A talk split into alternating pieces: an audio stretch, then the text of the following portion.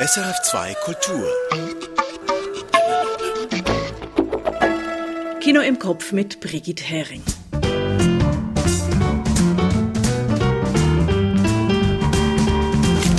Michael Sennhauser hat den Gewinner von Cannes, Ruben Östlunds Triangle of Sadness, gesehen. George Wirsch, den Schweizer Spielfilm mit dem spanischen Titel De Noche los Gatos son Pardos, Dominik Rolli gratuliert der Schweizer Schauspielerin Lilo Pulver zum Geburtstag. Und Michael Sennhauser erklärt, was Synthespians sind. Ich habe dazu noch die Kurztipps und eine Tonspur.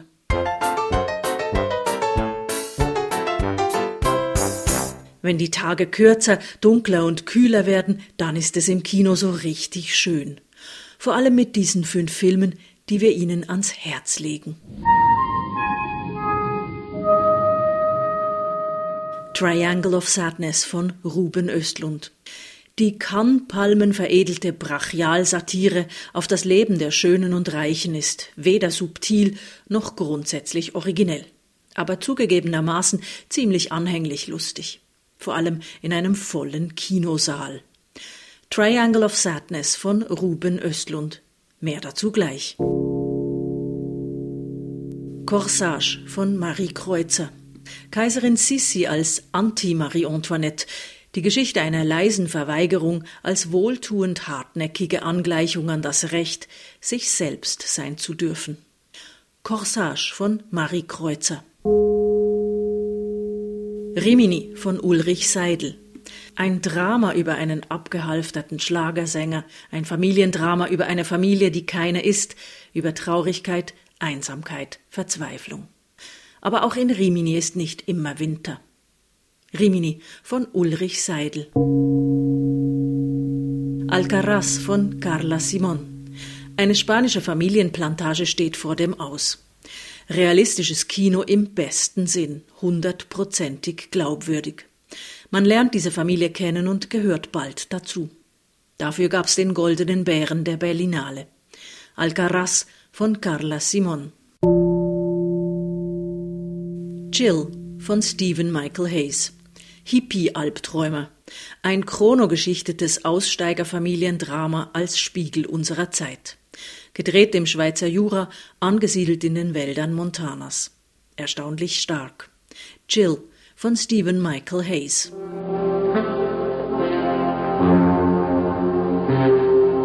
Und nun zu einer gehaltvollen und schon gut gereiften Tonspur. All right, folks. Showtime. Aus welchem Film stammt diese Szene? Ils vont tous en crever alors. Mais fais un effort, Michel? C'est une question de volonté. Pense que tu es un Indien. À Bombay, un petit Indien, et que tu as faim. Et que tu as très faim. Ah, si, tu as très faim. Alors qu'est-ce que tu fais? Tu manges.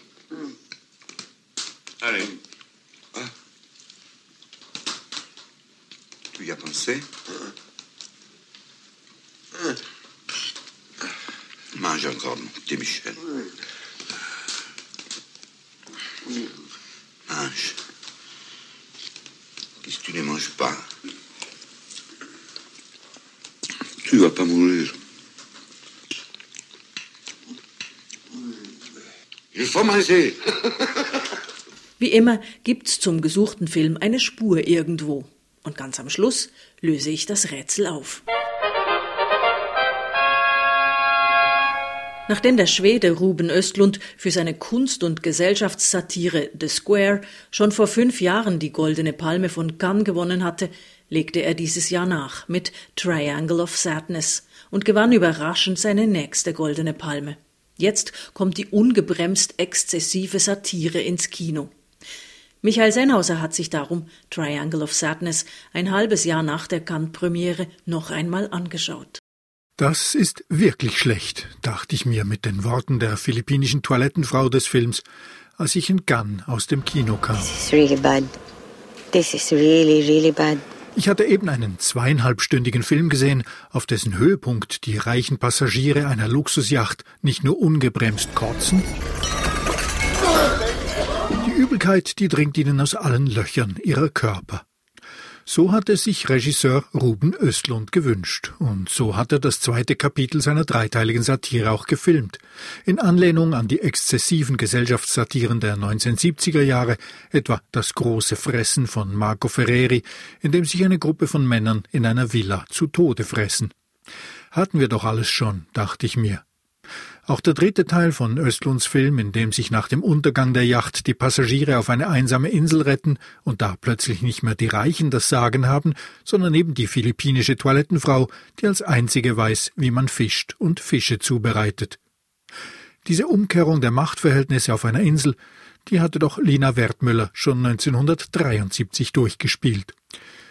Ein paar Tage nach der Premiere gewann der Film von Ruben Östlund die Goldene Palme und ich freute mich plötzlich und ein wenig überrascht darüber, wie viele Kolleginnen und Kollegen.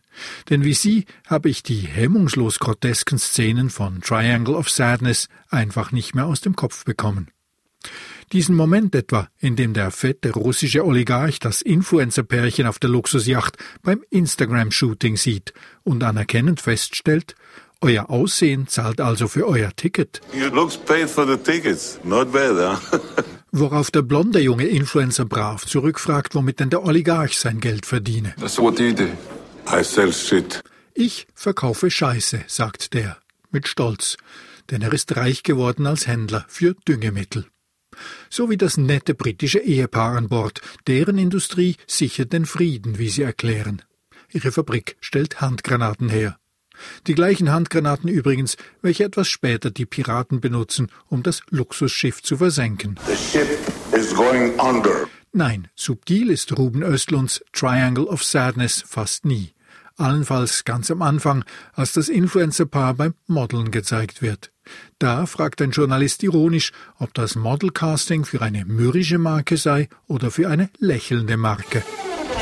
So, is this runway casting for a grumpy brand or a smiley brand? Der Unterschied, so stellt sich heraus, liegt beim Preis für die Kleider. Bei Billigmarken lächeln die Models.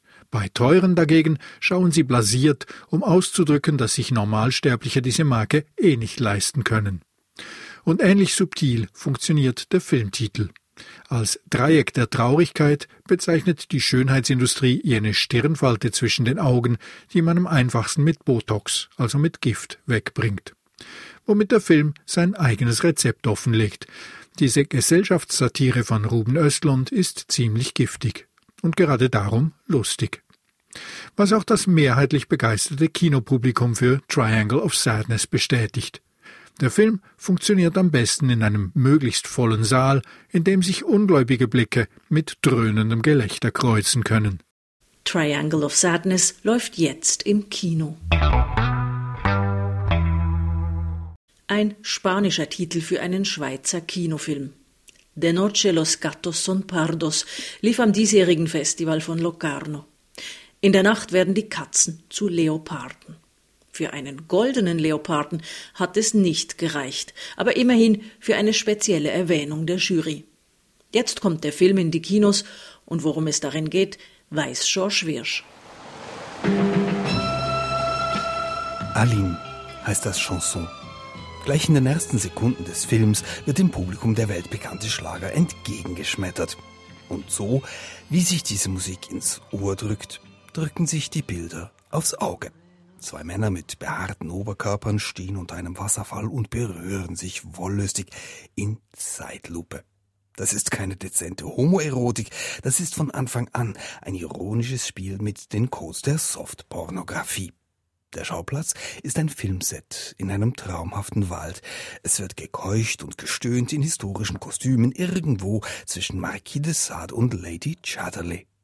Bitte mehr Speichel beim Küssen, lautet die Regieanweisung. Oui, juste un, un poco más de saliva, un peu plus de salive dans les bisous. Dans les bisous, dans les bisous. So wirklich sinnlich ist das nicht. Und es ist auch längst nicht so explizit, wie es jetzt hier klingt, aber es ist auf eine vergnügliche Art abgeründig. Etwa, wenn sich eine Darstellerin nach abgedrehter Szene fragt, ob ihr Kostüm jetzt richtig gesessen hat. Weißt, er hat mir das ja noch gesagt, dass ich den Reis verstanden habe. Ich habe aber gedacht, hey, ist jetzt schon ein bisschen zu viel Titel gewesen, oder? Nein, nein, Sorry. Okay. Wie bist du Valentin? Namenslinie. Eh, tiene que estar por el, por el bosque o por ahí. No, no lo he visto. I haven't seen Valentin. Valentin ist spurlos verschwunden. Und jetzt wird das Spiel wirklich doppelbödig. Valentin ist Regisseur und Protagonist des Films im Film, aber auch in echt heißt der Regisseur von De Noche los Gatos son Pardos Valentin. Valentin Merz. Es ist ein Spielfilm Erstling. Ein bisschen narzisstisch wirkt es auf den ersten Blick natürlich schon, sich als Figur in einen eigenen erotischen Film einzubauen, dann vom Set zu verschwinden und sich von der Crew hinterherweinen zu lassen. Aber Valentin Merz relativiert. Schließlich seien alle Beteiligten im Film erfundene Varianten von sich selbst. Ab dem Moment, wo jeder seine eigene Rolle spielt, auch wenn die stark fiktionalisiert ist, wie ja meine auch. Ich würde auch sagen, meine wird ja auch mit viel Selbstironie behandelt. Und so traurig sind die Leute nicht, als ich weg bin. Das muss man auch noch sagen. Also es gibt eine Person, die weint, die anderen sind eher ein bisschen äh, je m'en fous. Beim Publikum kommt derweil keine Gleichgültigkeit auf, denn das Lüsterne des Anfangs verwandelt sich schnell in eine pure Lust am cineastischen Erzählen. Der Film treibt narrative Kapriolen auf seinen Metaebenen. Er ist voller Witz, er macht Abstecher ins Horror- und ins Krimi-Genre und er badet rein von der Atmosphäre her in einen magischen Realismus. Klingt etwas beliebig, aber Valentin Merz gelingt mit diesen schweren Zutaten ein federleichtes Soufflé. Ein ungehemmt freigeistiger Film, der über sich selbst schmunzelt und der manchmal auch eine Träne verdrückt. Ma solitude Der Schweizer Spielfilm De Noche los Gatos son Pardos ist jetzt im Kino. Und falls der Film nicht in Ihrer Nähe läuft, er kann schweizweit auch online gemietet werden. Auf der noch ganz jungen Streaming-Plattform winker-cinema.ch. Viele von uns haben sie als Lilo in der Sesamstraße kennengelernt. Aber die Bernerin Lieselotte Pulver hatte da schon eine glanzvolle Karriere als Filmstar aufgebaut. Sie spielte in Hollywood und im deutschsprachigen Kino der Nachkriegszeit war sie ein Star. Diese Woche feierte Lilo Pulver ihren 93. Geburtstag. Dominik Rolli über die Karriere der großen Schweizer Schauspielerin mit dem ansteckenden Lachen. Herr Kapellmeister, more rock and roll!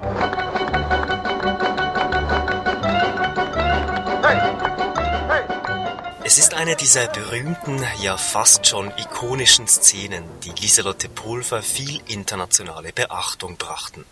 Tanzend auf dem Tisch in einem gepunkteten Kleid verdreht sie sowjetischen Agenten den Kopf. 1961 in Billy Wilders Komödie 1, 2, 3. Lieselotte Pulver gehört damals bereits zu den populärsten Darstellerinnen im deutschsprachigen Kino und war eben dabei, Hollywood zu erobern. Schon drei Jahre zuvor, 1958, hatte die Bernerin eine Rolle mit internationaler Ausstrahlung im Kriegsdrama Zeit zu leben und Zeit zu sterben. I try to have courage, but suddenly You have I, courage enough. I don't. I only pretend to have. That's what we all do. Der ganz große Durchbruch in Hollywood bleibt allerdings aus bezeichnenderweise wegen Pulvers Pflichtgefühl. Für die Literaturverfilmung Gustav Adolf Page steht Lieselotte Pulver 1960 in Deutschland unter Vertrag, als sich eine einmalige Chance auftut. Pulver erfährt, dass in den USA eine große Produktion in Vorbereitung ist, der Abenteuerstreifen Elsit. Ja, jetzt kann ich dort mich vorstellen. Und ich habe gehört, dass Sophia Loren ausfällt, dass sie nicht kann und so weiter. Und nachher hatte ich dort also einen ganz grossen Auftritt. Gehabt. Und tatsächlich, die haben gesagt, ja, wir müssen produzieren, wir brauchen jemanden. Und äh, haben mir einen Vertrag gegeben. Und ich bin nicht aus dem Gustav Adolfs Page rausgekommen. Für mich ist also die Welt zusammengebrochen. Es ist nicht das einzige Mal, dass Lieselotte Pulver eine große Rolle ablehnen muss. 1959 hätte sie beinahe in Ben Hur mitgespielt, einem der erfolgreichsten Filme aus den USA. Schon vor ihren Ausflügen ins amerikanische Kino legte Pulver eine eindrückliche Karriere in der Schweiz und in Deutschland hin. Bodenständig und doch ein bisschen glamourös, eine Optimistin mit unverkennbarem Lachen. Hierzulande verehrte sie das Publikum vor allem für die Rolle des Vreneli in den Gotthelf-Verfilmungen Ueli der Knecht und Ueli der Pächter. eine ihrer dramatischen Rollen, von denen Lieselotte Pulver gerne mehr gespielt hätte. Hatte keinen Vater keine Mutter. Gehabt. Wenn wir etwa einmal vom Heiraten geredet haben, dann habe ich gerne gehofft, ich finde einen den Mann, der mir das alles geben können, was ich als Kind nicht hatte. Nachdem Lieselotte Pulver auch im französischen Kino Fuß fasste, kam ihre Karriere beim Film ab den späten 60er Jahren ins Stocken. Dann bin ich um die 40 gewesen. Dann habe ich aber noch viel Fernsehen gemacht und Theatertournee mit meinem Mann und das ist alles eine wunderbare Zeit gewesen, aber es nicht etwas Bleibendes. Bleibend dagegen ihre Auftritte als Lilo in der Sesamstraße. Damit gewann sie auch die Herzen vieler jüngerer Zuschauerinnen und Zuschauer. Das müssen Berliner Pfannkuchen sein. Und gebrannte Mandeln und türkischer Honig und... Oh. Ja, läuft das Wasser im Mund zusammen. Euch auch? Für ihr Schaffen wurde Lieselotte Pulver vielfach ausgezeichnet. Eine goldene Kamera, sieben Bambis und zuletzt vor zwei Jahren einen Ehrenpreis des Schweizer Filmpreises. Vor kurzem erwies sich die Nachricht, Schauspieler Bruce Willis habe die Rechte an seinem Gesicht an eine Deepfake-Firma verkauft, als falsch. Aber künstliche SchauspielerInnen aus dem Computer sind längst Realität. Hollywood nennt sie Synthespians. Michael Sennhauser erklärt, was das genau ist. Der Erfinder von Jurassic Park, Science-Fiction-Autor Michael Crichton, hatte die Vision schon 1981. In seinem Science-Fiction-Thriller Looker lässt eine Computerfirma Schauspielerinnen ermorden, deren Gesichter und Körper sie zuvor als Computermodelle eingelesen hatte. Hi, I'm Cindy. I'm the perfect female type, 18 to 25. Here you see a typical computer model being made. Hi, I'm Cindy. I'm the perfect female type, 18 to 25. Vor 40 Jahren war das Science Fiction. Heute sind computergenerierte Figuren in Hollywood Realität. Es begann mit realistischen fiktiven Wesen wie Gollum in den Lord of the Rings Filmen und erreichte einen vorläufigen Höhepunkt mit der digitalen Wiederauferstehung der verstorbenen Carrie Fisher als Prinzessin Leia in den jüngsten Star Wars Filmen. In den USA und in England nennen sich Schauspielerinnen und Schauspieler traditionell Thespians, in der Nachfolge des ersten vom griechischen Universalgelehrten Aristoteles und später von Horaz erwähnten Vertreter ihrer Zunft, Thespis von Athen. Was lag also näher, als der Schreckensvision vom synthetischen Schauspieler den Namen Synthespien zu geben? Heute sind sie Realität. Popstars wie die schwedischen ABBA lassen ihre jüngeren Egos als digitale Klone auftreten. Und die falsche Nachricht, Bruce Willis habe die Rechte an seinem Gesicht verkauft, wirkte so plausibel, dass sie sich innerhalb Stunden um die halbe Welt verbreitete. Hi, I'm Cindy. I'm the perfect female type, 18 to 25. Ganz echt aus Fleisch und Blut waren die Schauspieler beim gesuchten Film. Hier die Auflösung der Tonspur. Il faut manger, ruft Hugo im Film La Grande Bouffe, das große Fressen. Michael Sennhauser hat ihn in seiner Besprechung von Ruben Östlunds The Triangle of Sadness erwähnt. Auch La Grande Bouffe lief am Festival von Cannes und sorgte dort 1973 für einen Skandal. Kritik und Publikum waren gleichermaßen entsetzt ob dem Angriff wider den guten Geschmack. Natürlich mit Absicht. La Grande Bouffe mit der Starbesetzung Michel Piccoli, Marcello Mastroianni, Ugo Tognazzi und Philippe Noiret, die im Film alle ihre eigenen Vornamen tragen, ist im wahrsten Sinne eine beißende Gesellschaftssatire in der sich vier Männer in einem Landhaus treffen, um sich dort mit voller Absicht zu Tode zu fressen, zu saufen und erotische Eskapaden dazwischen zu erleben. In der gespielten Szene mag Michel, der dann später als erster stirbt, nicht mehr essen, die anderen füttern ihn wie ein Kind. Wenn du nicht isst, wirst du auch nicht sterben, sagen sie. Allons. Ils vont tous en crever alors. Mais fais un effort, Michel. C'est une question de volonté.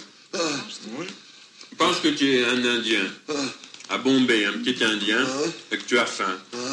Et que tu as très faim. Ah, si, tu as très faim. Alors qu'est-ce que tu fais? Tu manges. Allez. Tu y as pensé? Mange encore, mon petit Michel. Mange. Qu'est-ce que tu ne manges pas? Tu vas pas mourir.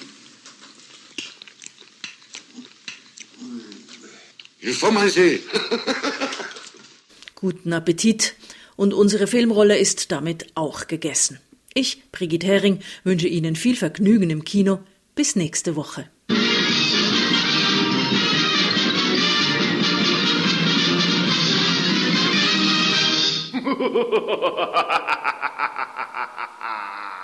Erfahren Sie mehr über unsere Sendungen auf unserer Homepage srf.ch.